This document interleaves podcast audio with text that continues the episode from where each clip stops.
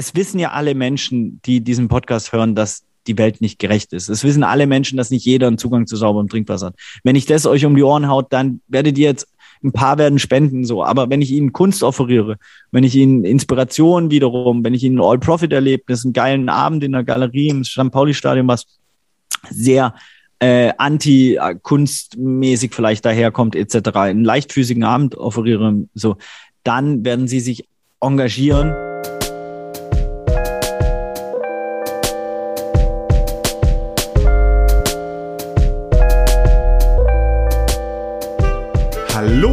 Willkommen zu Folge 20 der extrem dummen Fragen. Es ist unglaublich, Sebastian, dass wir es zu Folge Die 20 große geschafft Jubiläumsfolge. haben. Ja, tata, tata. Bei 25 feiern wir schon wieder ein Jubiläum. Das machen wir jetzt regelmäßig. Äh, aber Folge 20, sehr erfreulich. Also noch einmal herzlich Und da bei zu Folge 50 20. kommt der, bei Folge 50 kommt der erste Live-Podcast, oder? So wird's gemacht. Spätestens. Im Olympiastadion in Berlin. Wer, wer, wer bist du denn eigentlich, der da spricht? Mein Name ist Niklas Bolle. Und ich bin Sebastian Späth. Und unser heutiger Gast ist Micha Fritz, Mitbegründer der Wohltätigkeitsorganisation Viva Con Aqua, die sich dafür einsetzt, Zugang zu sauberem Trinkwasser für so viele Menschen wie möglich zu gewährleisten. Außerdem ist Micha Co-Initiator der Millantor Gallery, einem jährlichen Kunst- und Kulturfestival im Stadion des Hamburger Fußballclubs St. Pauli. Unser Gast nimmt uns mit in die Anfangszeit von Viva Con Aqua, als er und die anderen Gründer nach Festivals Pfandbecher sammelten, um den Erlös zu spenden. Ihr erfahrt in dieser Folge, wie viele bekannte Künstler sich bei Viva Con Aqua engagieren und wie Micha und Co. Kunst nutzen, um Spenden zu generieren. Okay, Sebastian, jetzt noch mal ganz schnell ein paar Verbraucherhinweise wieder und äh, auch diese Woche möchten wir auf unseren wunderbaren Sponsor, die Misa, Messe in St. Agnes, der Kunstmarkt der Königgalerie, hinweisen. Und in diesem Fall auch wieder auf die Global Gallery. Das ist ein Projekt äh, von Misa zusammen mit Porsche, wo man, äh, naja, insbesondere Digitalkünstler, glaube ich, also die man auch dann auf der Seite als NFTs erwerben kann, deren Arbeiten zumindest. Und gleichzeitig ist das irre, dass diese Arbeiten in Ko Kooperation mit Porsche, die haben das ganze Geld für diese, diese irren Billboards, äh, eben global auf den berühmtesten Billboards der Welt angezeigt werden. Also am Times Square in New York, äh, Shibuya Crossing in Tokio äh, und äh, so weiter. Berlin, Seoul, Madrid. Irre Nummer, finde ich ganz, ganz spannend und mal wieder bringt Misa ein bisschen Kunst äh, In diesen die Welt Podcast. hinaus. ja, in diesem Podcast auch. äh, dafür danken wir auch diese Woche wieder äh, den unseren Freunden bei Misa und äh, wünschen jetzt viel Spaß mit der Folge. Genau.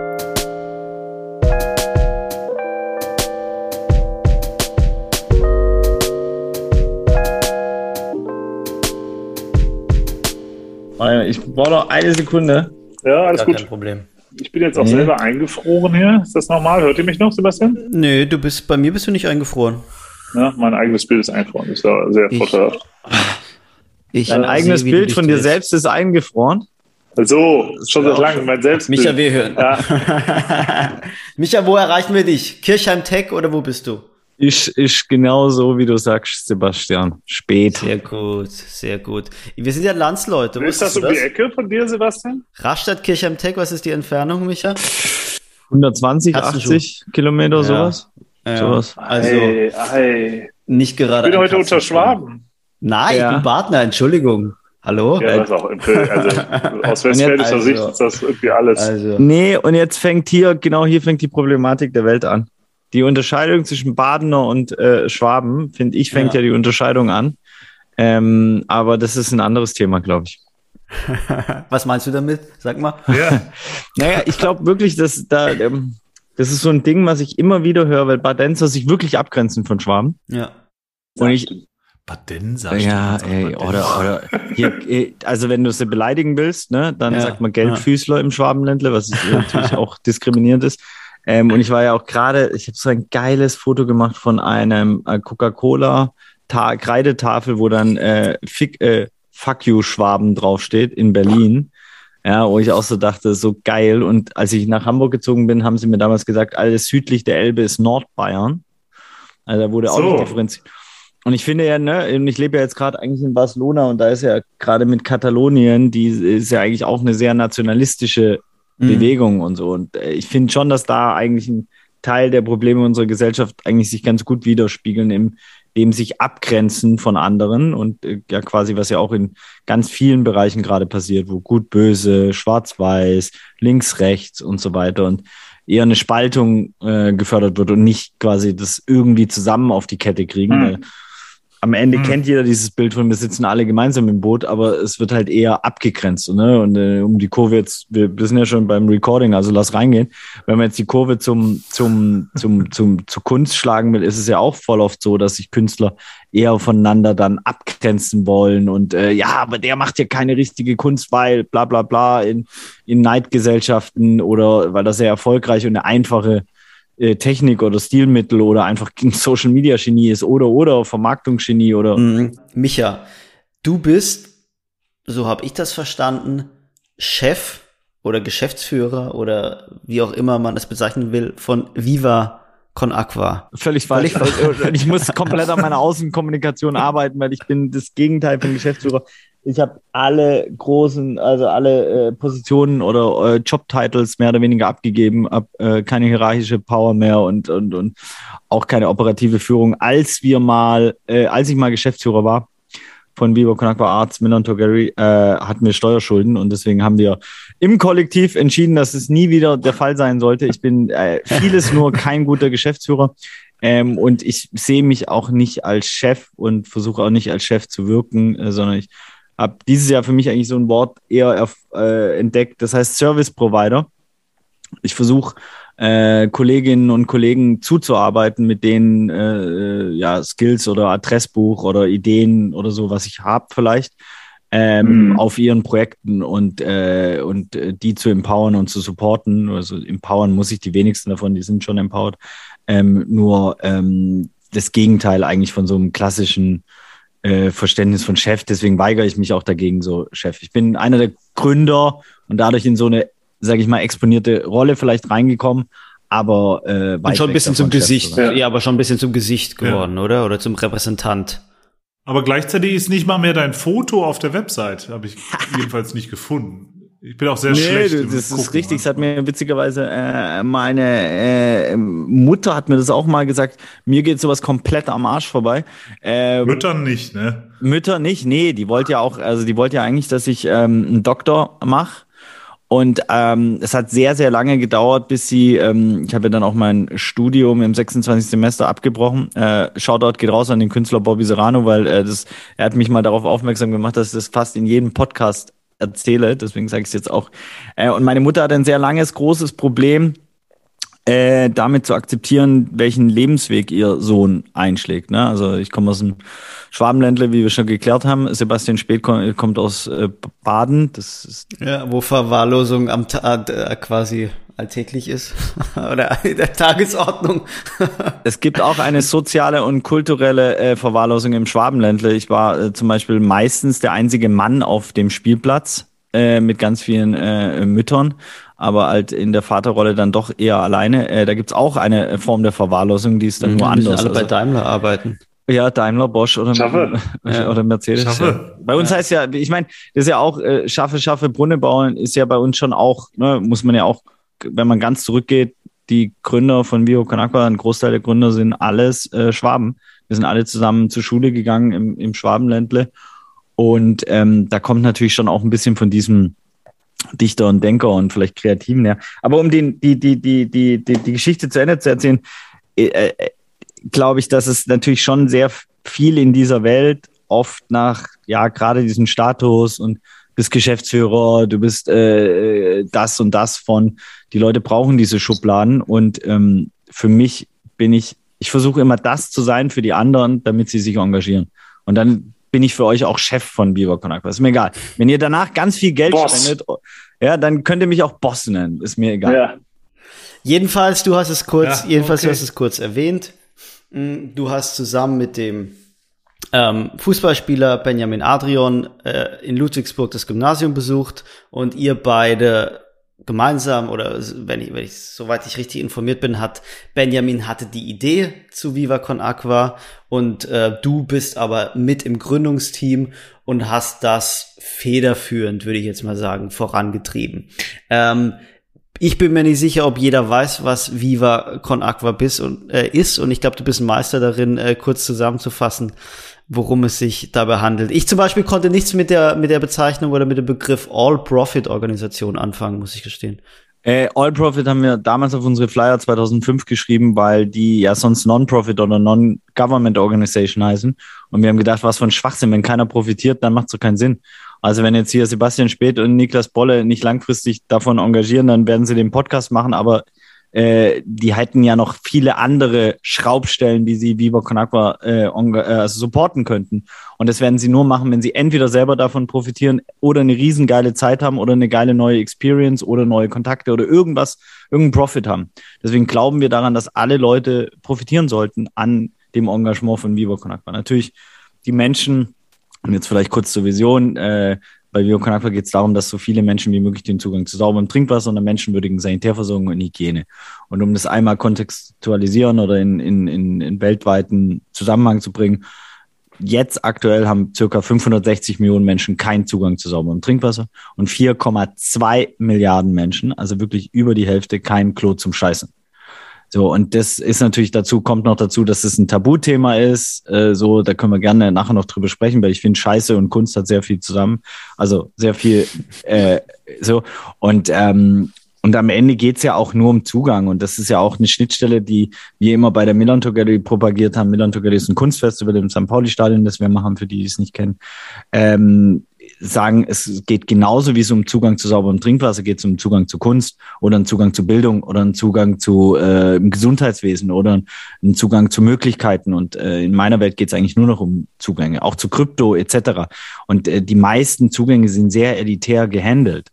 Ähm, mhm. Und als wir gestartet mhm. sind, hatten wir halt keinen Plan. Wir haben äh, Viva Aqua gegründet und vielleicht die Ergänzung noch. Ich meine, Benny ist ein visionärer Zeitgeist und Mastermind und hat die ganze Struktur hinter Viva Aqua gebaut, auch die finanziellen Konstrukte.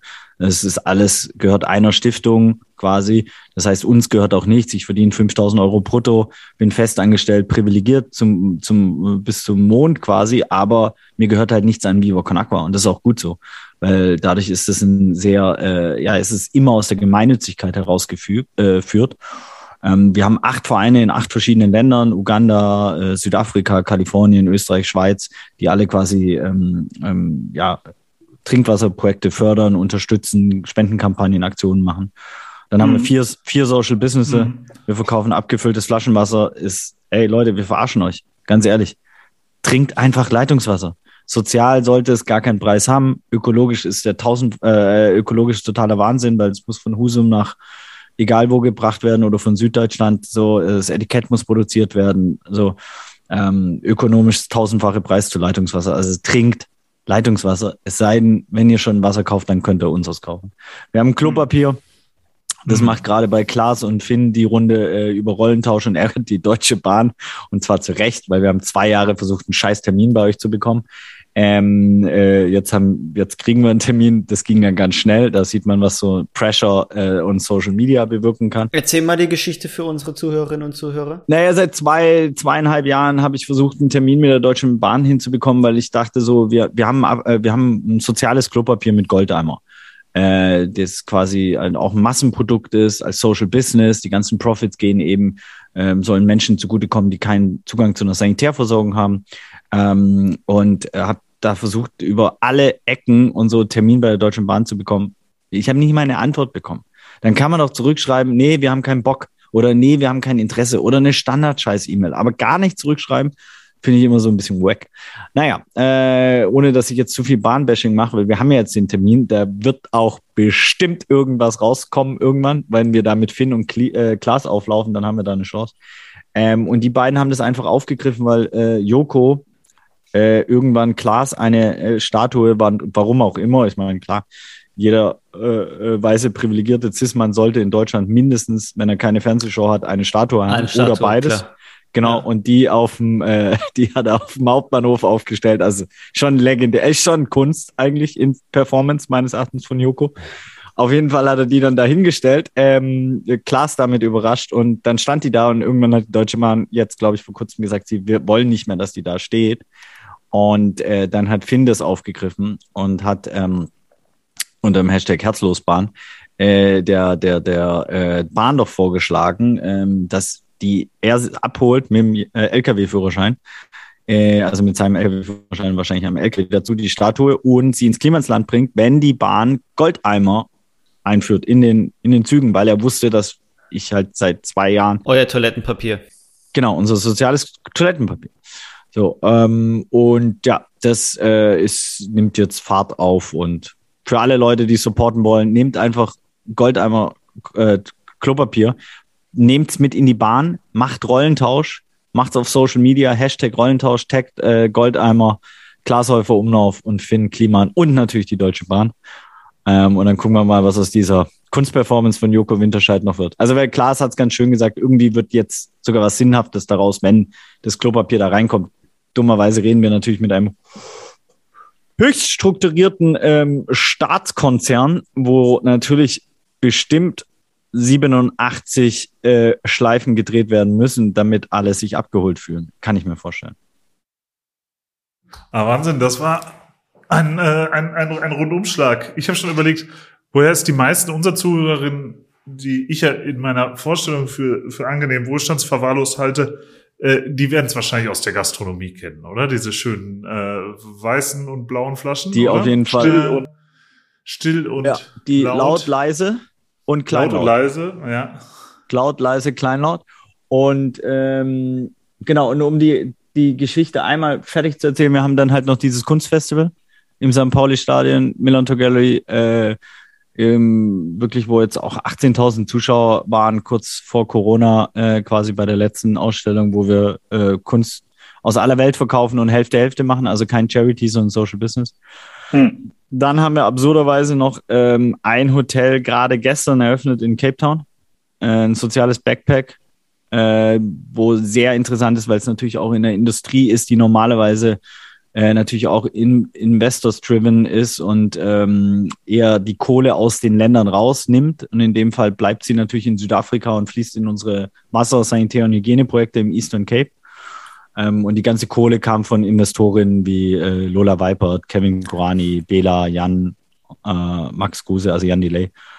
Ähm, und ein Hotel bauen wir in Hamburg gerade noch, das ist 2023 fertig. Und wir haben eine Agentur, eine soziale Agentur VCX und ein Musiklabel und Musikverlag. Das war's, glaube ich. Micha, ich würde gern, be bevor wir jetzt zur Kunst an sich kommen, würde ich gern über die Kunst Aufmerksamkeit zu generieren sprechen. Ähm, weil ihr seid ja nicht die einzige ähm, Wohl, also Wohltätigkeitsorganisation kann ja. man ja, glaube ich, schon sagen. Ihr seid ja nicht die einzige Wohltätigkeitsorganisation, aber es ist euch gelungen, sehr, sehr schnell sehr große Aufmerksamkeit zu äh, generieren. Und äh, ich habe mich gefragt, woran das liegt. Na, man kann jetzt nicht sagen, gesamtbevölkerungsberühmten Co-Gründer Benjamin Adrian, äh, oder liegt es dann wirklich an diesem Thema Wasser, Wasserknappheit, ähm, das uns alle umtreibt und womöglich immer mehr umtreiben wird? Ich glaube, es liegt an allem ich glaube, wie heutzutage man immer mehr oder ich immer mehr verstehe, dass die alle Dinge miteinander connected sind. Und das meine ich nicht so wie so eine Farce, sondern ähm, du hast schon mal ein Ingredients gesagt, ohne Benny und seine sehr exponierte Stellung als St. Pauli-Profi, als extrem charismatische Persönlichkeit, äh, ihm damals noch aktiven Dienst klingt komisch im, äh, im, äh, im, als Berufsbezeichnung für einen Profisportler beim, beim ja, FC ja. St. Pauli ähm, wäre das nicht möglich gewesen. Ich meine, BLAB hat, hat uns von alleine unterstützt. Es gibt diese, ich habe ihn gerade zum 15-jährigen äh, das Viva Con Aqua Logo äh, tätowiert. Ähm, und da hat er nochmal die Geschichte ausgepackt, dass er damals das erste Solokonzert gespielt hat für Viva Con Aqua. Ähm, also wirklich von Ärzte und dann ein Solokonzert gab es von Bela B, das war das erste und das hat er für Viva Con Aqua gespielt und er hat sechs Wochen warten müssen, dass wir überhaupt eine Antwort geben, wohin er das Geld überweisen kann. Äh, so unprofessionell waren wir da und wir waren bei dem Solokonzert nicht mal wirklich anwesend. Wir wissen bis heute nicht, wie das durchgerutscht ist. Also äh, so und das hat natürlich nicht jede NGO das so. Dann hast du natürlich mit Viva Con Aqua, muss man sagen, einen geilen Namen am Ende äh, Namen sind äh, in, in, in so einer Branding-Kommunikationswelt schon nicht zu unterschätzen. Und Viva Con Aqua versteht jeder. Und ich meine wirklich jeder, ob du jetzt in Ruanda bist, in, wo, wo sie äh, jetzt eher ähm, natürlich jetzt auch nicht Spanisch sprechen, trotzdem, trotzdem äh, versteht man dort Viva Con Aqua, ob du in Asien unterwegs bist, egal wo, weltweit. Ähm, dann hast du natürlich mit St. Pauli, sage ich, so einen ganzen Nukleus aus bisschen links, bisschen Che Guevara, weltweit bekannt äh, für, sage ich mal, die, den, ja, den auch den Kampf David gegen Goliath vielleicht auch auf so einer äh, Heldenreise mehr äh, Ebene und so. Ne? Also ähm, und dann hast du, glaube ich, uns auch als Freunde gehabt, dass, dass die, die wirklich einfach einen starken Bonding äh, hatten, immer, immer schon connected waren und einfach Gas gegeben haben. Plus wir waren 22 also wir waren sehr jung, wild, naiv, hatten keinen Plan. Ähm, deswegen konnten wir etwas gründen, was wir nicht wussten, was wir gründen. Und das ist, glaube ich, elementar für viele zu kapieren. Viva Con Agua ist halt nicht wie jetzt Welthungerhilfe, was unser wichtigster Partner seit Beginn ist und nur Liebe für die Welthungerhilfe. Aber es ist, Welthungerhilfe ist am Reißbrett geplante NGO. Oh, wir haben Quatsch gemacht, das kann man sich nicht vorstellen. Der erste Termin mit äh, vielleicht dem wichtigsten Partner FKP Scorpio äh, die ja quasi Hurricane Southside 2007 äh, sind wir zu denen in den Termin gegangen, völlig verkatert morgens, also wirklich Harakiri, ohne Plan. Und äh, ja, du hast eine Frage, willst du die jetzt stellen oder soll ich die Geschichte Ja, bitte, ja. Äh, ja. Ähm, äh, nee, du kannst auch gerne fertig erzählen, aber ich habe nee, wie du willst. Das, ist dein das Podcast. Ist, das, ist, das, ist, das ist immer mein Signal. Das, das ist mein, nein, das ist doch mein Sebastian. Signal an dich, Niklas. Du weißt es doch. Das ist doch Hände hoch, Finger hoch ist das Signal an Niklas, dass er. Ach so, ich, ja, ja. Was, ich hab's mal wieder nicht gesehen. Immer, Niklas ja. und ich, wir geben uns gegenseitig so Signale. Äh, äh, ich möchte die nächste Frage stellen. Aber okay, da ich dich jetzt sowieso schon unterbrochen habe, ähm, mache ich einfach mal weiter, oder? Ähm, ja. Genau das, was du beschrieben hast, mit 22 Jahren angefangen, äh, die 26 Semester, whatever, äh, Lehramtsstudium war es, glaube ich, abgebrochen ähm, man kennt es ja umgekehrt. Ich nehme jetzt das Beispiel der Bill und Melinda Gates Stiftung. Da kennt man es ja aus der Konstellation, da ist ein sehr berühmter, sehr erfolgreicher, sehr wohlhabender Mann, der sich, nachdem er alles, was er erreichen kann, erreicht hat, dazu entschließt, eine Wohltätigkeitsorganisation äh, zu gründen. Ihr oder in, in deinem speziellen Fall war es ja umgekehrt. Ich erlaube mir jetzt mal zu sagen, noch nichts erreicht und aus dieser Position junger Mensch, mh, hm, hat vielleicht wenig Ahnung, wo es hingehen soll, die Welt retten wollen. Ja, ich, ich, ich es ist interessant. Ähm, ähm, also ich finde es ja sehr gut, dass es diese Stiftung gibt, äh, die Bill und Melinda Gates Stiftung. Ähm, ich finde es auch sehr gut, welchen Ansatz die, die haben. Sie bringen die sehr businessorientiert rein. Ich glaube, Charity muss auf einem anderen Level funktionieren. Ähm, ich würde nur viel früher gerne anfangen. Ich finde, im 21. Jahrhundert macht es keinen Sinn, irgendwas zu. Okay, der hat im 20. Jahrhundert gegründet, also lassen wir ihm das durchgehen. Aber äh, für jetzt macht es keinen Sinn mehr, irgendwas zu gründen, was keinen sozialen Mehrwert hat. Und er hat halt auch ganz lange etwas gemacht. Also natürlich hat ganz viel Mitarbeit, Digitalisierung, Vernetzung. Das sind ganz viele positive Beispiele dabei. Und trotzdem würde ich gern mal wissen, wie viel Steuern sie wann wo gezahlt haben, ne? Wie viel, also so gesellschaftliche Mehrwerte. Ich finde halt, wir, wir, wir brauchen wirklich eine Rückbesinnung auf dieses vielleicht auch Bild, was wir kurz drüber gesprochen haben, dass alle in einem Boot sitzen und dass wir einfach scheren und so. Und das ist, wir sind einfach in dem Moment, wo du so privilegiert aufwächst wie ich im, im Schwabenländle, dann, ey, dann darfst du abgeben. So, ich habe mir noch nie um irgendwas Gedanken machen müssen. Ne? Mein Papa war Arzt.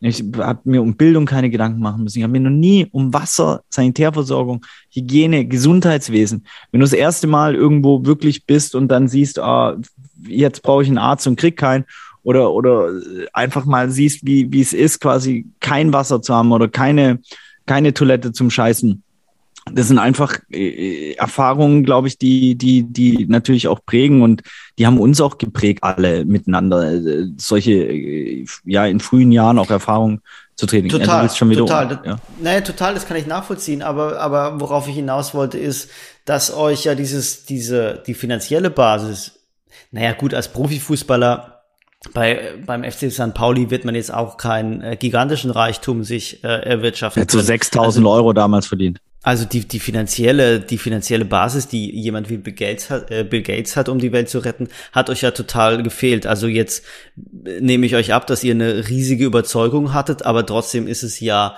ein, jetzt aus meiner Sicht, wenn ich das so höre, ein ziemlich äh, ja, klingt, klingt wie, wenn ich das damals gehört hätte, dass 22-Jährige sagen, sie wollen so eine Gesundheits-, äh, so eine, so eine Wohltätigkeitsorganisation, würde ich sagen, ist schon ein ziemlich mutiges, fast schon, naja, ein bisschen absurdes Unterfangen. Oder ich weiß nicht, äh, bin ich ganz sicher, ob ich euch das zugetraut hätte. Ja, also meine Eltern haben es mir auch nicht zugetraut und ne, uns hat ewig gedauert, bis sie es akzeptiert haben. So als Benny dann das Bundesverdienstkreuz bekommen hat, haben meine Eltern gedacht, ah ja, okay, so scheiße kann es dann doch nicht sein. Ähm, aber ich glaube, der Unterschied, den könnte kein besser als Malte Schremmer als Beispiel fungieren. Malte Schremmer hat den Goldeimer äh, die Idee gehabt und Komposttoiletten ähm, und äh, der, den habe ich gefragt, als Bill Gates diese Doku über Toiletten gemacht hat, wie er das findet, weil er natürlich auch im Toilettenbusiness ist und er so und er hat nur gesagt, naja, Bill Gates hätte mich anrufen können, dann hätte er wahrscheinlich zwei Millionen gespart. So, weil die Technik, die, die da quasi präsentiert wurde und so weiter, ne, und da wurde sehr viel äh, investiert. Ich glaube, es ist natürlich auch ein Segen, kein Geld zu haben. Es ist ein Segen, naiv sein zu können. So, ich bin jetzt 38, ich habe zwei Kinder, ich könnte niemals mehr Viva Con Aqua gründen weil ich nicht mhm. mehr mich durch die komplette Musik, Kunst, Kulturszene Deutschlands saufen kann und alle Leute volllabern kann. Ich kann nicht mehr auf Festivals leben. So, ich kann nicht mehr einfach in den Tag hinein leben und es ist völlig egal, sondern ich muss zumindest für meine äh, Kinder einen gewissen Rhythmus äh, offerieren an Essen und Trinken und äh, ich habe wirklich so Wecker, weil ich da so ein Trottel bin, äh, die mich daran erinnern, dass ich meinen Kindern halt wenn du, wenn du fütter, wenn die große Fütterung ist, ja, meine Frau mir zu viele Einläufe gegeben hat, weil ich es vergessen habe. Ja ja. ja. Ihr habt ja so, also schon mit diesem Gedanken Aufmerksamkeit als, als Treiber hinter, hinter der äh, ganzen mm, Mission äh, ähm, damals gegründet in einer Zeit weit vor Instagram, auch fast weit vor Social Media. Ähm, inwieweit war das nochmal richtig mit dem Aufkommen gerade von Instagram, Twitter und so weiter äh, nochmal richtig äh, Benzin in eurem Feuer und äh, hätte es das früher gegeben, wärt ihr, wärt ihr noch schneller abgegangen oder ist es gar nicht so ein wilder Treiber? Oh, spannende Frage. Ich glaube, auch da gibt es viele ähm, Komponenten. Ich glaube, Facebook gab es, als wir es gegründet haben. 2005 die Idee, Benny, 2006 die Gründung. Äh, da ja, grade, aber noch ohne den Agro-Newsfeed, glaube ich. Der hat alles so schlimm gemacht. Wow, ja. ähm, Twitter sind wir immer noch unterirdisch äh, unterpräsentiert. Ähm, äh, auch auf Insta, ja, wir fu funktionieren, aber wenn man sich jetzt mit so Leuten wie Finn oder so äh, anschaut, dann mhm. haben die das Game komplett verstanden und wir bis heute nicht. So ist meine eigene äh, Meinung davon. Ähm, auch wenn wir natürlich für eine deutsche NGO sicherlich sehr viele, wenn man jetzt auf in, in diesen komischen Kennzahlen und so arbeitet, äh, Follower haben. Ähm, am Ende war für mich vor allem Social Media ein mega Netzwerk-Connector. Ich kann einfach sehr gut darüber connecten. Gerade in Zeiten von Corona hat es mir auch äh, sehr geholfen. Ne? Ich habe aus dem, weil wir eigentlich in LA gelebt haben, wir haben Viva Con Aqua da gerade gegründet, hatten drei dreijährigen Antrag über ein Visa quasi fertig äh, und, und waren gerade nach LA ausgewandert mit der Familie und dann kam Corona und dann sind wir zurück und dann bin ich im Schwabenkeller gelandet bei meiner Schwiegermutter. Und da konnte ich ein komplettes Online-Festival alleine organisieren über zwei Tage, wo, ja, ich meine, von äh, Finn Kliman, Ripke, Clouseau, äh, Aminata Belli, äh, Schieß mich tot, Jennifer Weist, alle möglichen mitgemacht haben, dass ich quasi aus dem Keller per WhatsApp äh, und Insta organisieren konnte. Ne? Das, das ist natürlich schon äh, eine Kraft, auch glaube ich natürlich, die jetzt auch im globalen Kontext wo natürlich NGOs genauso wie Künstlerinnen oder Musikerinnen sehr independent gehen können. Also es gibt einfach Geschichten, du kannst einfach andere Narrative vom afrikanischen Kontinent erzählen oder vom asiatischen oder südamerikanischen, weil die Leute in der Hand äh, quasi ein Tool haben, das, dass sie zum Teil ermächtigt. Natürlich gibt es die komplett andere Seite, die geht gerade durch die Presse und äh, ähm, und ist klar, und jeder sollte sich, glaube ich, dieses Social Dilemma oder wie heißt der Film auf, auf Netflix angucken über die Sucht äh, treibenden mhm. Mechanismen. Und ich kann jedem nur raten, stellt euer Handy auf schwarz-weiß. Das ist ein Game Changer. Äh, weil dann triggert euch die WhatsApp nicht und ihr denkt nicht, dass dieses neogrüne Scheiß äh, wirklich wichtig ist, sondern, ähm, sondern es ist halt einfach nur eine Nachricht, die ihr bekommt und die man irgendwann beantworten kann. Äh, aber es nimmt diesen Reiz weg im Kopf. Also, und ähm, ich glaube schon, dass die Creme, also die, die, die Creme de la Creme, wollte ich jetzt sagen, die, die äh, Menschen in den Bubbles, in denen wir unterwegs sind, fast alle äh, eine Bildschirmzeit haben, die auch äh, auf ein gewisses Suchtpotenzial äh, hinführt. Und ich wollte schon immer, vielleicht hat jemand da draußen Bock, irgendwas zu gründen. Ich lade euch ein, tut doch einfach die anonymen Social Media, Instagram-Süchtigen äh, gründen. Was für eine witzige Therapiesitzung wäre das. Da machen doch so Felix Lobrecht safe mit. So, also ich meine, der wird doch auch eine krasse Bildschirmzeit haben und so und dann einfach äh, da richtig lustige Leute reinpacken und so und äh, da kann ich mir was Lustiges vorstellen. Du hast gerade die Anfangszeit von Viva Con Aqua oder von deiner äh, äh, Aktivität oder Tätigkeit für Viva Con Aqua beschrieben, dass du äh, auf jedem Festival warst, dass du die äh, durch die Clubs getingelt bist, Künstlerinnen und Künstler angesprochen hast, um zu werben und um Unterstützung für euer Projekt zu bekommen. Äh, wie kam es oder ja, wie, wie kam es zustande, dass Viva Con Aqua von Anfang an so eng ähm, mit dieser Kunst-Kulturszene vernetzt war?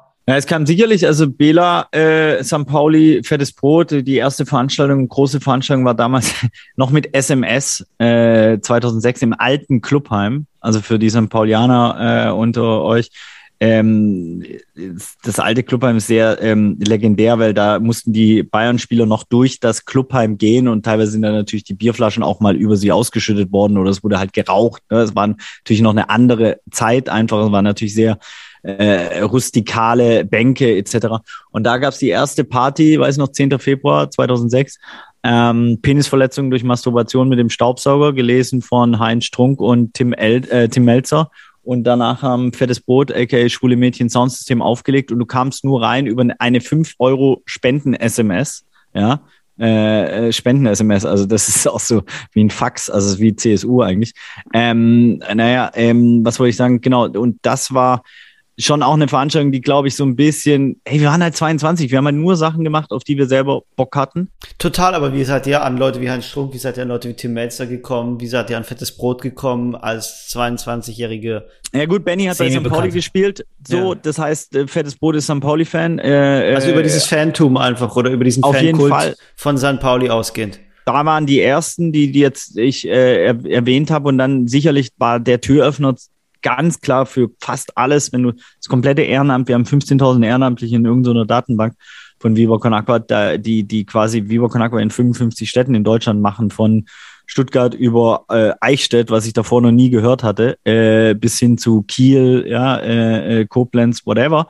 Ähm, 55 Städte musst du erstmal aufzählen in Deutschland, ne? Also so äh, würde wahrscheinlich auch nicht jeder schaffen. Ja, ja egal. Mhm. Ähm, und die genauso wie die, sag ich mal, ganzen Musikerinnen, alle durch die Festivals wir sind halt quasi auf die Festivals. Das war dieser Termin mit, bevor du mich unterbrochen hast, Sebastian, aber es ist vollkommen in Ordnung. Jeder Badenser darf mich jederzeit unterbrechen. Ähm, äh, Wird noch ein paar Mal vorkommen. Ja, ja. Wo Niklas, quasi, Niklas kennt dieses Problem. Ja, ist kein Problem. Äh, wo, wo de, de, wir den Termin hatten und dann in dem Termin irgendwann uns das Hurricane Festival gefragt haben, ihr wisst schon, dass ihr mit Europas größten Festivalveranstalter sprecht, ihr wisst schon, dass wir zehn Festivals haben. Könnt ihr auch zehn Festivals abliefern?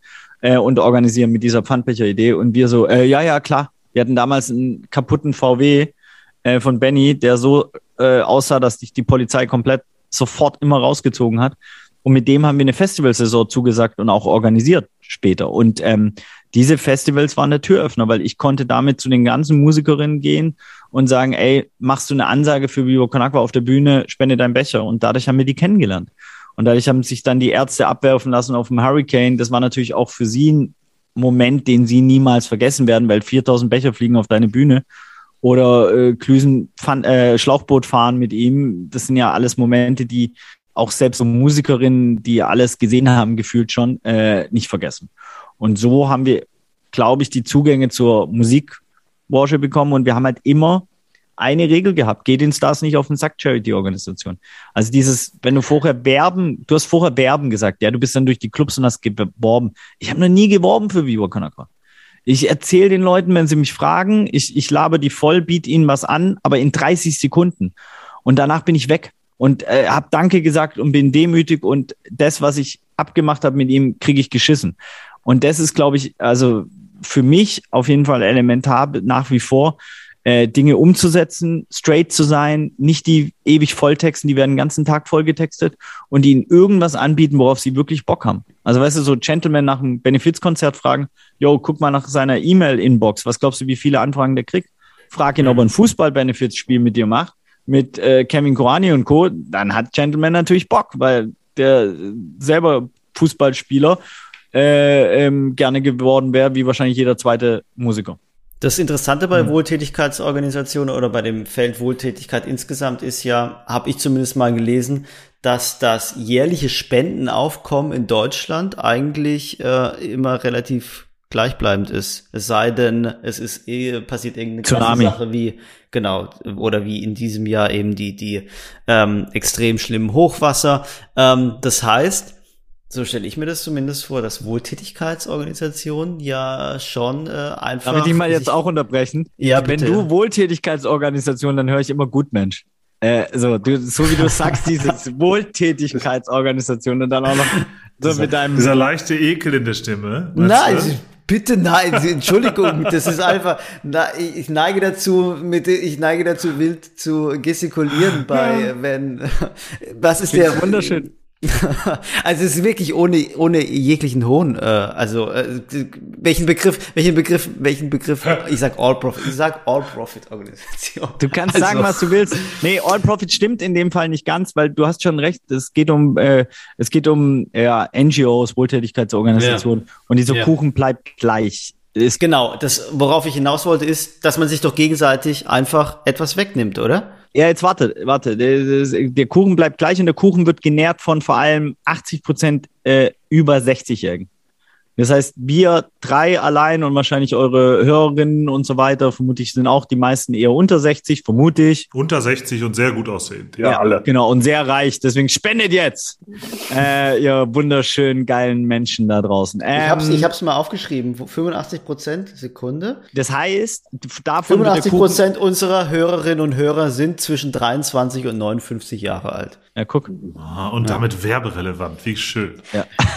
Das ist doch der perfekte Slot für unsere Partner heute, Goldeimer. Wenn ihr mal sozial scheißen wollt, dann nimmt das Goldeimer. Gerade auch mit der Aktion Rollentausch bekannt durch Finn Kliman und Klaas Häufer Umlauf, die beiden, die sich nur dafür als Testimonial hergeben, weil es am Ende Toiletten baut. Also, ihr Organisationen da draußen, macht etwas Soziales und ihr kriegt so geile Testimonials wie auch Goldeimer.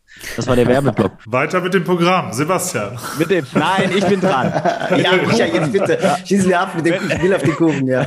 Ja, wenn der, wenn der Kuchen. Wusstest du übrigens, dass ich aus einer Bäckersfamilie, wusstest du, dass ich aus einer Bäckersfamilie oh komme? Natürlich nicht. apropos Kuchen, apropos vorher, Kuchen. Ich wusste bis vorher gar nicht, wer in diesem Podcast ist. Ich wusste nur Niklas, weil der mir geschrieben hat. Ich weiß gar nicht, dass du existierst bis vor ja. 35 Minuten, seit wir aufnehmen. Wie so viele, wie so viele. Ich, ich finde es aber voll schön, dich so kennenzulernen. Das ist schon echt ein sexy klein Date, was wir ich guck haben. Mal, ich guck mal hinter Mikrofon aus, so frech look ich mal hinter Mikrofon. I mean it. Ähm, dieser Kuchen, okay, nee, ja, lass uns zum Kuchen kommen, ja. Ja, interessanterweise ähm, ist Viva Con Aqua die, eine der wenigen NGOs, die mit der Welthungerhilfe quasi diesen Kuchen teilt. Das heißt, wir haben eine äh, sehr enge Kooperation, kann man schon eher sagen, seit Anfang an mit Welthungerhilfe, äh, wo wir Projekte von der Welthungerhilfe gemeinsam mit unterstützen. Und das Zweite, und jetzt wird's richtig spannend, wir haben den Kuchen fast nicht angefasst, weil unsere Spenderinnen sind entweder sehr, sehr jung, das heißt, sie waren gar nicht part of the Kuchen, oder wir haben gar keinen Spendenkuchen angefasst, sondern wir sind in den Wasserkuchen reingegangen. oder in den Klopapierkuchen oder in den Kunstkuchen oder in den Eventskuchen. So, das heißt, wir haben eigentlich, was wir gemacht haben, die Milieus überschritten und ganz ehrlich, wenn mich jemand fragt, warum ist Viva Con Agua geil, keine Ahnung, weiß ich auch nicht. Oder du hast mich vorher gefragt, ich soll Viva Con Agua vorstellen, kann ich auch nicht, weil es jeden Tag neu. Und das klingt jetzt pathetisch, aber selbst mit diesem Podcast verändert sich Viva Con Agua wieder, weil ich was sicherlich mitnehme und weil irgendjemand sich engagieren wird oder ihr oder oder was worauf ich hinaus will, mhm. ist, dass Viva Con Agua für mich deswegen geil ist, weil es milieuübergreifend ist.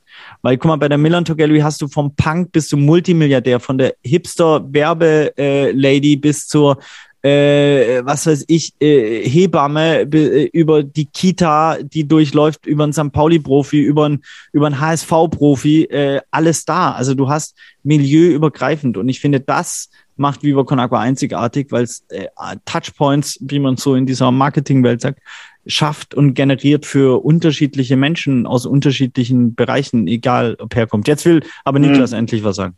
Der hebt seinen Finger, ganz brav. Ja, genau, lass uns doch mal über den Kunstkuchen reden, den gerade eben erwähnten. Ähm, denn äh, ja, immer, es geht ja immer noch ein bisschen um Kunst hier im Podcast.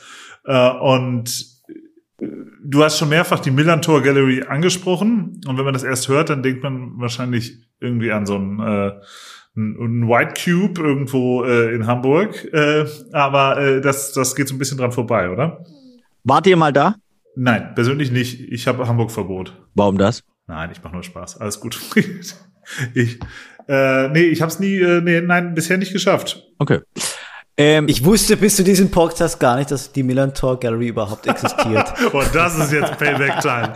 Jetzt ist Payback Time. Das ist so das Cartuso faul in der 65. Minute, nachdem er gerade umgekretscht wurde. Ist okay. Take Wer bist du überhaupt, Micha Fritz? Niklas hat dich eingeladen, Micha. ja, ey, Du, den, den meisten Menschen, gerade in der Kunstwelt, steht dann doch immer wieder das Ego im Weg. Ähm, I feel it. äh, kenn ich. äh, die die Millerter Gallery ist ein zuckeresker Haufen. Ich meine, man muss vielleicht die Entstehungsgeschichte so ein bisschen bis in 2011 ähm, kam äh, Henning Heide, das ist einer von den Kapos vom USP. USP sind Ultra St. Pauli, das sind die, die 90 Minuten, also die Kapos, das Spiel andersrum, also nicht schauen, sondern zu den Fans und die Gesänge anstimmen und damit ein Teil, ein elementarer Teil der Fankultur vom FC St. Pauli und natürlich auch in anderen Vereinen gibt es das auch, ähm, liefern. Und der hat mir Fotos gezeigt vom alten Stamm, das sind die über 80-Jährigen beim FC St. Pauli.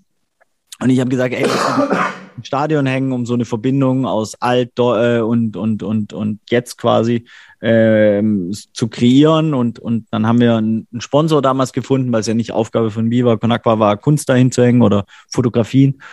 Und als wir dann gesagt haben, hey, wir machen eine Ausstellung, lass doch noch Rebelser fragen. Lass doch noch mitten im Wald, wir kennen doch einen Low Bros. Zack. Und dann war die Haupttribüne plötzlich voll. Und die Haupttribüne ist ein 100 Meter langer Tunnel. Also kein White Cube, sondern völlig ungeeignet für Kunsthängung. Ähm, und dann haben wir sogar richtig viel Miese gemacht, ähm, 6000 Euro, glaube ich, ähm, weil das alles sehr teuer war. Aber wir haben sehr positives Feedback bekommen. Und es hat sehr lange gedauert und wir haben aber festgehalten daran, bis wir wirklich finanziell das auf valide Beine gestellt haben. Weil wir wussten am Anfang nicht mal, dass diese Galerieschilder für den Kunstverkauf förderlich sind. Also wir haben da Kunst hingehängt, ohne sie zu verkaufen, ohne zu wissen, was Kunst ist geschweige denn, ich weiß nicht mal, ob ich jetzt weiß, was Kunst ist, so auch nach zehn Jahren in diesem Metier irgendwie arbeiten und, und trotzdem hat man natürlich sehr, sehr viele Sachen gelernt, äh, wie zum Beispiel Galerieschilder, eine Kunstverkaufsliste, Art Dealer und so weiter, ist sehr förderlich für einen Kunstverkauf. Und im besten Fall hast du den Scheiß davor schon verkauft. Äh, dann ist am geilsten. Aber ähm, ja. Welche Künstlerinnen und Künstler, welche Künstlerinnen und Künstler waren denn da von Anfang an dabei? Also äh, gab es da auch ähm, große Namen, die angezogen wurden durch ähm, die Verbundenheit zum FC St. Pauli? Also in der Street Art, Hamburger Local Street Art Szene, ja, Rebelzer natürlich, Los Piratos, mitten im Wald, waren alles äh, Künstler, die schon äh, da sehr aktiv waren. Ähm, aber da gab es keine großen Namen. Die großen Namen sind teilweise später gekommen, ähm, teilweise warten wir noch auf sie. Also könnt euch gerne melden, wenn diesen Podcast sehr viele bekannte Künstler hören äh, und Künstlerinnen, dann gerne melden. Ähm, für mich ist das Spannende natürlich auch dieser, diesen Kunstmarkt so ein bisschen ja, zu verstehen zum einen und trotzdem seinen eigenen Weg zu finden. Für uns war halt schon immer entscheidend, auch Künstlerinnen zu zeigen, die aus den Ländern kommen, also aus Äthiopien, aus Mosambik, aus äh, Indien, Nepal, aus, aus Ländern, die vielleicht auch normalerweise vom Kunstmarkt komplett, äh, ja, wie soll man sagen, also einfach nicht beachtet werden, wo sie keinen mhm. Markt haben. Ne? Also äh, so ähm, und, und, und mit diesen Kunstwerken und Künstlerinnen natürlich auch Geschichten zu erzählen über den afrikanischen Kontinent, der oft als eine Masse gezeigt wird. Ne? Also so, also du hast oft ein sehr destruktives Bild über den afrikanischen Kontinent als Einheitsbrei. Es wird nicht erzählt, 54 Nationen, unfassbare Ethnien, Kulturen, Sprachen, äh, dass Google, Facebook darunter fliegt, um die Entwicklerin jetzt zu bekommen, weil dort teilweise die besten sind. Nollywood, nie, die Geschichte wird nicht erzählt, sondern es wird halt immer eher der destruktive Scheiß erzählt von Unterernährung, Armut, HIV, bla bla bla. Und all das führt dazu, dass natürlich ähm, sich das Bild nicht verändert und damit auch teilweise das Selbstbild dann nicht ähm, und, und an den Strukturen nicht so viel ähm, oder wir noch in, in, in der westlichen Welt ein falsches Verständnis haben von, von dem afrikanischen Kontinent oder auch anderen.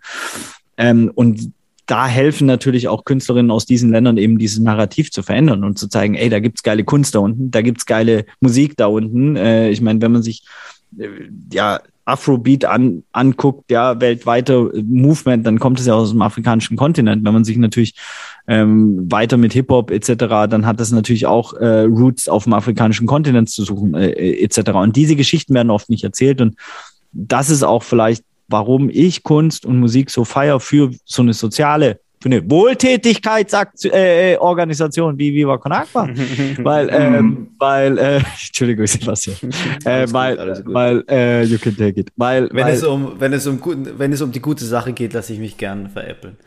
ja, weil, weil äh, wir veräppeln uns gemeinsam. Das ist okay. Das ist ein stetiges Geben und Nehmen zwischen Badenzer und Schwab. Weil, ähm, ich glaube, weil, weil es wissen ja alle Menschen, die diesen Podcast hören, dass die Welt nicht gerecht ist. Es wissen alle Menschen, dass nicht jeder einen Zugang zu sauberem Trinkwasser hat. Wenn ich das euch um die Ohren haut, dann werdet ihr jetzt ein paar werden spenden, so. Aber wenn ich ihnen Kunst offeriere, wenn ich ihnen Inspiration wiederum, wenn ich ihnen All-Profit-Erlebnis, einen geilen Abend in der Galerie im St. Pauli-Stadion, was sehr äh, anti-kunstmäßig vielleicht daherkommt, etc., einen leichtfüßigen Abend offeriere, so, dann werden sie sich engagieren nur weil sie den Abend genießen, weil sie halt den Alkohol trinken, weil sie die Kunst kaufen, etc. pp. Und weil wir uns entschieden haben, als äh, Unternehmung, äh, Struktur eben äh, karitativ zu wirken und äh, zum besten aller Wesen und äh, halt nicht für irgendwelche Shareholder Value Exit Strategien. Wie hm. ist denn da die, die, was, wie ist da die Verteilung? Ähm, also, oder vielleicht erstmal die Frage, wie ist die Price Range der, der Kunstwerke? Von Preis X bis Preis Y, was, was Kunst zu welchen Summen kann ich da kaufen? Und mich würde auch noch interessieren, wie die Verteilung fun funktioniert. Wie viel Prozent des Kaufpreises geht an den Künstlerinnen und die Künstler und wie viel Prozent davon an ähm, die Wohltätigkeitsorganisation und die gute Sache? Der, also an die Wohltätigkeitsorganisation gehen 50 Prozent und an die Künstlerinnen äh, und Künstler jeweils auch 50 Prozent. Also ähm, Galerie, glaub, das, ähm, wie bei einer Gal ja, herkömmlichen wir, Galerie. Wir hatten ganz am Anfang, die ersten zwei Jahre, sorry an die Artists, äh, äh, damals, weil wir keinen Plan hatten, hatten wir 100 Prozent. Wir hatten Charity angefangen und haben gemerkt, ey, das ist nicht geil weil die leben davon, mitten am mhm. Wald. Andreas hat ein Kind, der muss es auch ernähren, etc. Und haben dann sehr schnell geschiftet, sind dann irgendwann bei 70 gewesen, äh, waren dann bei 60 und in Corona sind wir runter auf 50. Und ich glaube, da lassen wir es einfach, äh, weil es einfach fair ist. Äh, natürlich könnten wir auch, äh, es gibt auch Leute, die, die Künstlerinnen, denen geht's gut genug, die sagen dann, ey, ich spende alles. So gibt's auch, ist auch mhm. jederzeit okay. Aber wir fördern oder propagieren Social Business. Und wenn jemand 100% spenden will, kann er das, aber das fördern wir gar nicht oder pushen, sondern ganz im Gegenteil, sondern wir finden es eigentlich geil, wenn die Künstlerinnen auch profitieren davon, weil dann werden sie sich langfristig engagieren. Und die zweite Frage, ich glaube, ähm, das billigste Kunstwerk wird wahrscheinlich sowas wie fünf Euro, vielleicht sogar ein Euro gewesen sein. Also was sehr ähm, niedrigschwelliges, sagen wir es mal so. War da ein Tim Bengel Werk, oder? Ja, genau. Ähm, von der Johann König Edition. Ähm, nein, äh, Nein, es war, es war, ah, das ist, übrigens wurde ich dazu gezwungen, das zu sagen. Nein, kleiner Schatz. Ähm, nein, es, ähm, und das teuerste war, das hat mich wirklich, Fun Fact, viel über Kunst gelehrt, äh, 121.000 Euro. Ähm, ein äh, Gerhard Richter 35er Fotografieauflage von ihm selbst fotografiert von einem Kunstwerk, das er selber gemalt hat.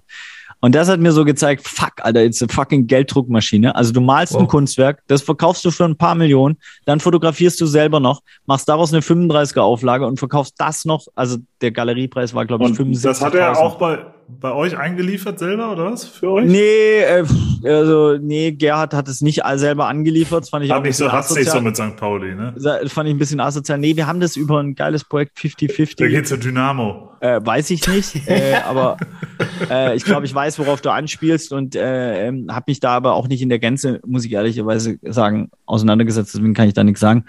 Ähm, aber Langer Rede, kurzer Sinn, das war das teuerste Kunstwerk, das wir bisher verkauft haben. Und natürlich, wenn wir jetzt in diesem Kunstmarkt, ich meine, ihr kennt euch da viel besser aus wie ich, das meine ich, ich bin da so reingerutscht und bin aber da echt kein Profi und darf ja glücklicherweise auch in anderen Bereichen arbeiten, sage ich immer, weil ich glaube, wenn ich nur Kunstmarkt machen würde, äh, würde ich nicht so ein geiles Leben haben, sondern dann wäre ich halt dann, also das ist aber jetzt nicht sehr, also es soll jetzt nicht degradierend oder irgendwie sein, sondern ich liebe die Abwechslung, ich liebe mit unterschiedlichen Milieus eben arbeiten zu dürfen. Ähm, aber natürlich, wenn wir im Kunstmarkt sind, wir müssten ja nur ein Picasso verkaufen und hätten mehr. Wir haben letztes Jahr fünfeinhalb Millionen Umsatz gehabt mit komplett Viva Con Aqua. Ich glaube, ein Picasso würde das locker toppen, ein Gerhard Richter definitiv. Äh, bei Picasso, du schüttelst ein bisschen Gerhard Richter, aber ja, äh, also ein Original. Das heißt, beide, glaube ich, safe. Beide safe. Da sind wir natürlich in Ebenen, ähm, die sehr äh, rein theoretisch interessant sind.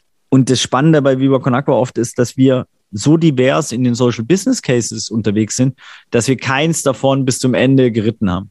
Also weißt du, so beim Wasser, wir verkaufen 27 Millionen Flaschen, wir könnten aber auch 100 Millionen verkaufen, wenn wir nichts anderes machen würden, gefühlt.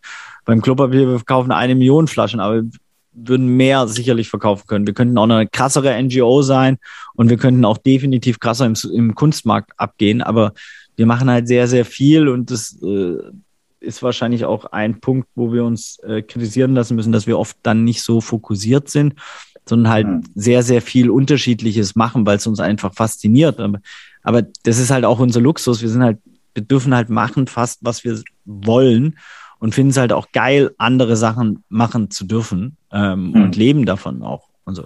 Micha, kannst du mal das Publikum äh, beschreiben, für das ihr die Millantor Galerie macht? Das wird ja wahrscheinlich nicht das normale Kunstmarktpublikum sein, oder? Naja, du hast, ähm, du hast eine Auktion, die wird von der Gräfin von Ranzau gemacht, von Christis. Da ist schon, äh, da sitzen auf jeden Fall ein paar äh, Milliardäre. Hamburger Pfeffersäcke? Ja, also ja, ein paar, wir trinken meistens Pfefferschnaps mit denen, aber manchmal sind es auch Pfeffersäcke. Ähm, da sitzen auf jeden Fall äh, Menschen, die durchaus Geld haben. Sonst hätten wir auch keinen Gerhard Richter verkauft. Ähm, du ah, hast. Okay, das heißt, der Verkauf, nur um es nochmal zu sagen, der Verkauf läuft dann über eine Auktion. Nee, no, also das ist genau. Also, also am Dienstag ist immer äh, die Auktion quasi. Das ist so das erste äh, Happening. In, also am Montag ist der Instagram Walk. Die Influencerinnen werden oh, durchgejagt. Ja, ja, ja, ja, Natürlich ganz wichtig. Und ja. sie haben ein Privileg, sie dürfen es als Erste sehen, deswegen müssen sie es in den Himmel rausballern. Und es funktioniert auch ganz gut. So, dadurch hast du natürlich klar Social Media Reichweite äh, sehr geil. Dann am Dienstag hast du ähm, äh, die, die, die, die Auktion. Da werden dann so 40 Werke verkauft und wirklich so ein Jenny Falkenberg ist da, ein paar äh, Tim Melzer ist da, äh, das Fernsehen ist da, natürlich äh, viele Kunstsammlerinnen sind auch mittlerweile da, weil Fun Fact auf Charity-Auktionen kann man ja Kunst billig ersteigern, habe ich gehört oder gelernt, ja. Äh, ist ja auch so absurd, ne? Also es ist wirklich absurd, wenn man sich das reingibt. Ähm, dann am Mittwoch ist so ein Pre-Opening, da werden alle Freunde, Unterstützerinnen, so ein bisschen Who is Who Hamburg und drüber hinaus eingeladen. Am Donnerstag äh, ist dann Festivaleröffnung, weil es gibt da ja, da spielt ja dann, was weiß ich, Großstadtgeflüster oder Me äh, Megalo oder Frieda Gold oder was weiß ich, also ein richtiges Musikfestival auch. Parallel hast du Vorträge zu Diversity im Kunstbereich oder äh, wie Entwicklungszusammenarbeit im 21. Jahrhundert, Fotografie, dies, das, also Kultur, Kunst, Musik, Workshop, Programm äh, von Kids bis bla bla bla. Das hast du dann bis Samstagabend, Sonntag machen wir bis 19.10 immer, wegen der Geburtsstunde. Dann schmeißen wir alle raus. Um 20 Uhr gibt es ein Abschlussfoto von Stefan Krönfeld, von dem ganzen 400 Ehrenamtlichen. Und dann ist eigentlich das Krasseste, was es zu sehen gibt, weil dann von 8 Uhr bis 12 Uhr wird Harakiri abgebaut. Das heißt, Leute, die nicht dafür ausgebildet sind, hängen die Kunst ab. Aber natürlich mit Handschuhen und mit diesen, äh, äh, hier, wie heißt das, diese äh, Luftpolsterfolie. Ähm, Noppen, Noppenfolie, Noppen. oder? Ja, dann wird die ganze Technik runtergeballert, die ganzen Balustraden, alles, was wir machen können in den vier Stunden, weil 400 Helfer hast, äh, Helferinnen hast du halt. Und ab 12 Uhr ist das Geilste, weil dann werden alle Fässer, die noch im Stadion sind, leer gesoffen. Und dann ist Party bis um fünf, manchmal bis um halb sechs. Dann schläft man also als Verantwortlicher im Stadion irgendwo in der Ecke und um sieben, 7.30 Uhr äh, kommen dann die ersten LKWs, holen irgendwas ab und du versuchst dein Gehirn zu finden äh, unter den Fässern und äh, kümmerst dich um den Abbau. Und das ist auch der Grund, sorry, St. Pauli, warum manchmal der Abbau vier Wochen dauert. Also, also lebt die Millantor Gallery ganz klar von diesem Event-Charakter auch. Aber in, was ist die Abgrenzung zwischen Millantor Gallery und, und der Marke oder der Untermarke Viva Con Aqua Arts? Naja, wir haben irgendwann gemerkt, wie Millantor Gallery ist immer größer geworden und äh, naja, baust du da Scheiße, brennt so ein Stadion ab. Also wir hatten mehrfach, also Fun Fact, vor dem äh, Gerhard Richter-Dings, alle saßen gerade die Rede von Benny äh, äh, gewesen mit so ein bisschen Om, ein bisschen spirituell, aber war ganz lustig, irgendwie so die, die Gesichter dazu zu sehen. Ähm, und dann äh, Feuermelder, Feueralarm. Und, äh, und alle mussten, also ich habe dann kurz den technischen Direktor angerufen, der hat gesagt, yo, ist real, mussten alle raus. Ähm, kam die Feuerwehr. Ähm, ich schnell Alkohol organisiert, dass die Leute draußen nicht wegrennen, Boombox draußen aufgestellt, dass ein bisschen Party war. In vier Minuten hatten wir das ganze Stadion evakuiert. Und dann ist mir eingefallen, Fakt, das ist doch der perfekte, smarteste Move, um den Gerhard Richter zu klauen. Da habe ich zum Präsident von St. Pauli, Oke Göttlich, gesagt, komm, Oke, wir zwei bleiben hier und bewachen den Gerhard. So, und dann äh, ist die Feuerwehr gekommen. Die Feuerwehr, wo war's? In der Fischbude, die jedes Jahr traditionell von Rambazamba komplett zu einem irgendwas Flamingo-mäßigen, völligen Wahnsinn, Eskalations, immer die letzte Party an der Bar. Äh, Ecke gebaut wird und da war es eine Spraydose, die den Feuerwehralarm ausgelöscht hat. Das kostet dann 2000 Euro. Ärgerlich, äh, ist aber so. Ähm, und dann kamen aber alle wieder hoch und wir haben den Gerhard Richter verkauft und es war ein unvergesslicher Abend. Ähm, was war deine Frage? Ähm, der Unterschied zwischen Viva Con Aqua Arts und ähm, der Minotaur Gallery, weil mir kommt es ja so vor, als würde Viva Con Aqua, äh, als wäre Viva Con Aqua Arts dazu da, um äh, ganzjährlich ähm, im Kunstbereich aktiv zu sein von eurer Seite aus? Ja, wir, klar, das ist natürlich dann gewachsen. Über die Millantor Gallery hast du dir natürlich Netzwerke aufgebaut. Dann warst du irgendwann auf der Affordable Art Fair eingeladen oder auf anderen Messen. Ähm, wir haben jetzt auch mit der Quellengalerie noch ein, ein Festival in Stuttgart angefangen. In Zeiten von Corona kann ich jedem nur raten, ja, in Zeiten von Corona ein neues Festival zu gründen. Super Plan. Richtig gut aufgegangen. Äh, in vier Wochen waren genau 500 Zuschauerinnen da, alle mit, äh, ja, egal. Ähm, ist wirklich, wir haben gemerkt, die Milan Togelli wird so groß, dass wir es aus dem Verein, das war ja ein, ein, Event im Verein bis 2015, haben wir es rauslösen müssen, um einfach die, äh, ja, die, die Haftung zum einen und zum anderen aber auch den Kunstverkauf auszulagern. Weil wir, wenn du halt natürlich für 400.000 Euro Kunst verkaufst, dann hat es Auswirkungen auf deinen äh, wirtschaftlichen Geschäftsbetrieb als Verein und ein Verein darf niemals mehr äh, wirtschaftlichen Geschäftsbetrieb haben wie Spenden. So, das muss immer und, ausgewogen sein. Und, und Micha, wie ist das, wie ist das, wie ist das aber jetzt? Kann ich jetzt das ganze Jahr über bei Viva Con Aqua Kunst kaufen? Ja. Ja. Kannst und was ganze für Kunst kann ich? Kann also ich all das, was noch im Lager steht. Ja, ja, alles, was noch im Lager ist. Ja, ja. Tatsächlich, ja. Ja, und wir haben natürlich sehr viel auch äh, Siebdruck, Prints gemacht. Ne? Da geht's ja auch mhm. wieder um Zugänge zu Kunst. Ich meine, guck mal, ey, ich, ich, ich habe eine lustige Deshalb frage ich mich ja, deshalb frage ich doch, weil du willst die heute, Geschichten rauslocken. Du willst ich bin doch heute heute Nachmittag über euren wie so häufig äh, über euren Instagram äh, mit meinem Daumen rübergerutscht und hab Wie das angeguckt, was ihr da so treibt. Wow.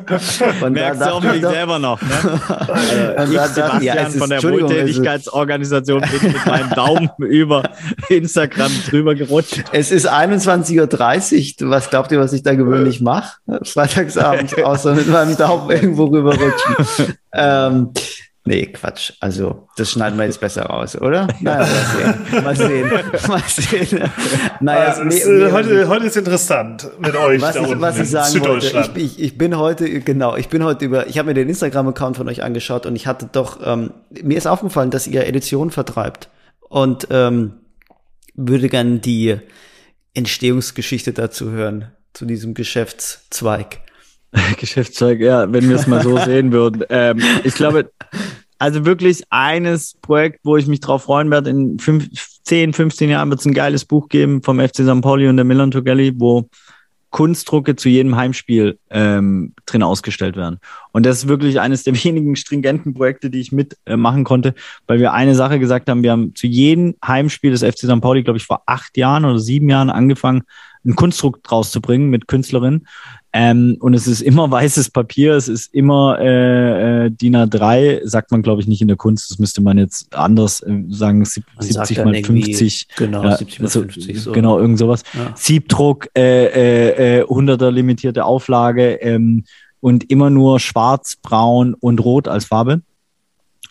So, und dadurch hat es, glaube ich, eine schöne äh, ja, äh, Farbstringenz. Ähm, und zu jedem Heimspiel wird ein, ein Kunstdruck rausgebracht, der mal den Gegner auf die Schippe nimmt, äh, mal ein Thema anspricht, das im St. Pauli-Kosmos wichtig ist, wie natürlich der Kampf gegen Sexismus, Rassismus, Homophobie. Ähm, so, das, damit haben wir angefangen, äh, so, sag ich mal so, äh, Kunstdrucke rauszubringen ähm, und äh, Siebdruck und vor allem auch, weil natürlich ja, so ein St. Pauli-Klientel und auch ein Viva Con Aqua-Klientel, das sind ja oft Menschen, die eher 20, 25, 30 sind oder so. Die können sich da mal was für 50, 60 Euro kaufen, aber jetzt für 2000, 3000 Euro ein Kunstwerk ist sehr schwierig. Und da geht's ja auch wieder um Zugang ähm, eben zu Kunst und dort eben auch Menschen einen Zugang zu bieten, die vielleicht bei 2000 Euro definitiv raus wären. Bin ich auch. Also so, ich habe äh, ähm, jedes Jahr setze ich mir ein Limit bei der Gallery, ist meistens 1000 Euro. Für 1000 Euro kaufe ich dann Kunst selber. So mittlerweile muss ich es leider mit meiner Frau abstimmen, äh, weil äh, äh, sie irgendwann gemeckert hat, dass quasi unsere ganze Bude voll ist von irgendwas, was ich feier oder geschenkt bekommen habe oder oder irgendwo abgestaubt. Ähm, und, ähm, und deswegen müssen wir es jetzt abstimmen und aber kann mir natürlich keine Kunstwerke darüber leisten, weil ich halt einfach ne, bei Viva jetzt auch nicht endlos viel Geld verdiene. So. Und, ähm, und ich finde schon, dass gerade Kunst auch wichtig ist, Menschen näher zu bringen. Deswegen sind Museen so wichtig. Also so. Und deswegen ist es auch so wichtig, dass Eltern ihre Kinder in Museen nehmen, weil es eben andere, ähm, es ist Kunst, ist ein Handwerk. Kunst ist äh, eine Möglichkeit, eine Ausdrucksform, die Menschen, egal wo, äh, begeistert. Es ist eine universelle Sprache. Wenn du in Uganda im tiefsten Outback bist, sage ich jetzt mal sehr klischee romantisierend, dann wirst du mit äh, Deutsch und Englisch nicht weit kommen vielleicht, aber du wirst mit Kunst, mit Musik, mit äh, Sport, mit eben Univers Schabernack, also Humor, mit universellen Sprachen weiterkommen. Und das ist oft etwas, was, und ich merke deine Reaktion, du bist schon fast angefasst, ähm, äh, so, dass das, was natürlich im Kunstmarkt auch gern mal verloren geht. Ne? Und das ist ja im Musikmarkt und im Fußball genau das Gleiche. Wenn du dir anguckst, dass alle Fußballer, äh, mit die ich kenne oder Fußballerinnen, die fangen an wegen der Liebe zum Fußball. Und irgendwann kommt dann das Business dazu. Und bei der Kunst ist es fast auch immer so. Ja, und das Business hat einfach sehr harte Strukturen, wo du dann natürlich ganz genau äh, irgendwann gefiltert wirst, ob du eine Chance hast, erfolgreich zu sein oder nicht erfolgreich zu sein. Egal, ob es Fußball ist, egal, ob es Kunst oder Musik ist. So, du musst einfach nach 20 Sekunden muss der Refrain kommen, sonst ist es nicht radiotauglich. What the fuck, Alter? So, ich meine, niemals wäre dieser geile Song von Queen, hier diese sieben Minuten Rhapsody oder wie das Ding heißt, ja, wäre niemals quasi, es passt nicht in diese Struktur. Ist aber ein Meisterwerk. Ich bin froh, dass es die, ich krieg Gänsehaut bei dem Song, weil ich den liebe. Ja, äh, so, ich bin froh, dass es ihn hat. Und ich glaube, diese disruptiven Elemente brauchst, ja, um wieder aufzulösen und die Strukturen auch aufzuweichen. Deswegen finde ich auch sowas, was Finn macht, geil. Der komplett auf ganz viele Sachen äh, scheißt, wie, wie, wie der Markt normalerweise funktioniert, uns atypisch macht, uns trotzdem dank sicher, sicherlich einer äh, mittlerweile großen Bekanntheit und Reichweite und, und einfach noch Smartness ähm, das hinkriegt. So, ja. Ähm, das, deswegen ist das etwas, was ich erstmal äh, wertschätze und respektiere. Auch im Kunstmarkt. Wie sind, wie, wie sind wir da jetzt drauf gekommen? Durch meinen Daumen. Ja, guck mal, was dein Daumen alles. Also, wow. Es ist so dünnes Eis. Sorry für diese ganze. Aber ich erinnere mich, wenn ich, wenn ich, wenn, wenn ich da ähm, nochmal kurz ähm, drauf darf, ich erinnere mich, dass ähm, zur Anfangszeit von Clubhouse, dass ich dann mal äh, äh, irgendein, an, an irgendeinem Abend dich, Niklas, und dich, Micha, zu, gemeinsam auf äh, einem Kunstpanel erlebt habe. Kann das sein oder trügt ja. mich da, täuscht das mich war, da? Das war auch äh, Finns Party, glaube ich, ne? Da waren, äh, das waren die ersten wilden Tage von Clubhouse und da waren, glaube ich, alle, äh, alle versammelt äh, unter Finns. Äh, die ersten Schirm, und letzten. Ja? Die ersten und letzten, oder? Ja, wir haben es dann, wir haben es noch zu Grabe getragen, Micha. Also wir haben noch ein paar Wochen weitergemacht. Ja, Nik Niklas und ich waren bis Ende, bis Mitte, Ende April, oder? Niklas? Haben wir, haben wir so, Als nee, wir gemerkt haben, dass nicht mal mehr wir selbst in, in den Raum kamen, da war das. Aber ich finde dieser Raum, also der, ne, wenn ich mich da so ein bisschen erinnere, dann war der sehr repräsentativ dafür für zum Beispiel eine Problemstellung äh, in diesem, äh, in dieser, im, in dem Kunstmarkt, dass es einfach ein sehr weißer, männlicher, dominierter Raum ist. Und ich meine, hier sitzen jetzt auch drei weiße Männer und so weiter. Und das ist schon was, was auch in diesem in diesem Talk äh, äh, ganz klar war, dass, dass, dass die Repräsentation da fehlt. So, und es fehlt eine Diversität noch in, ähm, in dieser Kunstwelt. Ähm, und, äh, und ich, ich meine, wir haben jahrelang versucht, auch die Gallery auf 50-50 zu bekommen, äh, so, und sind immer mal wieder gescheitert, weil wir es einfach nicht geschafft haben, aus whatever Gründen. So, ähm, äh, warum ich das erzähle, ist, weil ich glaube, es ist nach wie vor eine Unterrepräsentanz in diesen, in diesen Märkten gibt und, äh, und das gilt es zu verändern, glaube ich. Und das ist echt elementar und das ist die Aufgabe vor allem von Menschen wie uns, die Plattformen haben, die Podcasts haben, die Editionen vertreiben, Johann König, äh, etc. pp. eben auch diesen, diesen, diesen, diese Struktur aufzubrechen und ähm, und da Raum zu kreieren, weil ähm, am Ende fängt es natürlich äh, ganz früh an, so wie, wie, die, die, ich weiß nicht, wer von euch Kinder hat, ne? Ich meine, wir lernen uns ja gerade kennen, aber wenn du, äh, Niklas äh, Hebjan, wenn du Kinderbücher liest, dann, dann kennst du es auch, wie, wie immer Feuerwehrmänner und du entweder im Kopf genderst und sagst Feuerwehrfrau, um deiner Tochter auch zu offerieren, dass sie Feuerwehrfrau werden könnte. So, und äh, da fängt es natürlich mit diesen Rollenbildern sehr, sehr früh an und nicht erst auf Clubhaus. Da ist eigentlich schon ja. alles zu spät. Ja, mich, mich äh, fasziniert immer oder entsetzt immer, wie, wie unglaublich sexistisch sich Pippi gegenüber Annika verhält. Äh, wow, äh, ich bin komplett blank. Who the fuck ist Pippi und wer ist Annika? Pippi Langstrumpf. Ach, Pippi Langstrumpf. ja, Annika darf nur mit nach Takatuka-Land, damit sie für Pippi und Tommy die Wäsche wäscht. Ist wirklich so. Niklas will jetzt hier mit seinem Kinder, mit seinem Kinder- und Erziehungswissen äh, punkten. ja, also ja. da bin ich noch nicht, muss ich ehrlich sagen. Ich bin gerade bei ah, ja, Benjamin Blümchen. Gut. Ja, Mai, äh, haben wir jetzt einen ordentlichen Rundumschlag gemacht. Äh, von den vom Wasser über äh, die Kunst äh, zum, zum Daumen, Daumen und, äh, und immer weiter.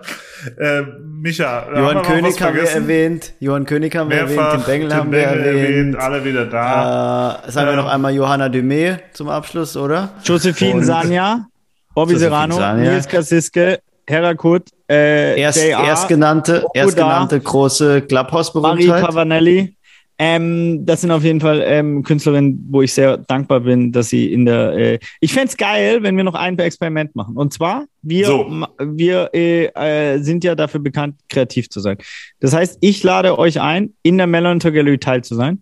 Ihr könnt einen äh, Live-Podcast machen dort. Unbedingt. Unbedingt. Ähm, äh, einen, der geplant ist und einen installativen, performativen wo ihr quasi in, äh, interviewt werdet. Ihr, ähm, wir müssen ein bisschen über euer Erscheinungsbild da reden. Das erkläre ich euch dann nochmal kurz vor. Was? Wie bitte? Das hat, das hat damit was zu tun, wie man euch lesen kann. Ich würde, ähm, weil es geht ja, wie gesagt, um Diversität und so weiter. Und wenn ich da zwei weiße Männer hinsetze, dann. Naja, Niklas ist zwei Meter groß, ich bin, ich bin 1,65. Also, wir, haben, wir haben beide große Wow. wir Probleme. haben, wir also, haben, äh, wir haben glaube ich, ein großartiges Alleinstell Ja. Alleinstellungsmerkmal als Pärchen. wenn, du, wenn, wenn du da äh, viele 1,80 große hinstellen würdest, dann vielleicht. Aber wir sind schon äh, beide, äh, Ja. Beide unterrepräsentiert. Das kriegen ja. wir hin. Das kriegen wir hin mit dem äh, Sensibilisierungsmaßnahmen bis, äh, bis Juli 2022. Aber das fände ich richtig äh, cool, Total. wenn ihr Total. äh, Teil werdet von der Gallery einfach. Wir sagen immer zu allem Ja. Dann müsst ihr nämlich auch da sein. Guckt euch selber mal an und dann könnt ihr auch äh, nämlich schauen, wie. Weil das ist schon sowas, also das, das, ich, ich finde es ja wirklich interessant, sich zu überlegen, da sind ja draußen jetzt ganz viele Hörerinnen und so. Und jetzt kann man die natürlich auch alle einladen. Hey, kauft Kunst oder spendet ganz viel. Super, geil, ist der einfachste Weg. Ja. Ich lade aber vor allem euch und damit auch äh, euch beiden, Niklas und Sebastian, ein, wirklich Feedback zu geben, euch das Ding anzugucken, weil ich glaube, da ist noch so viel Potenzial und wir sind einfach keine Kunstvollprofis. So, ähm, schaut euch das Ding an, gebt Feedback, gebt Kritik, sagt, was wir scheiße machen, wo wir uns verbessern können, wie wir an Picassos rankommen und Picassos verkaufen können.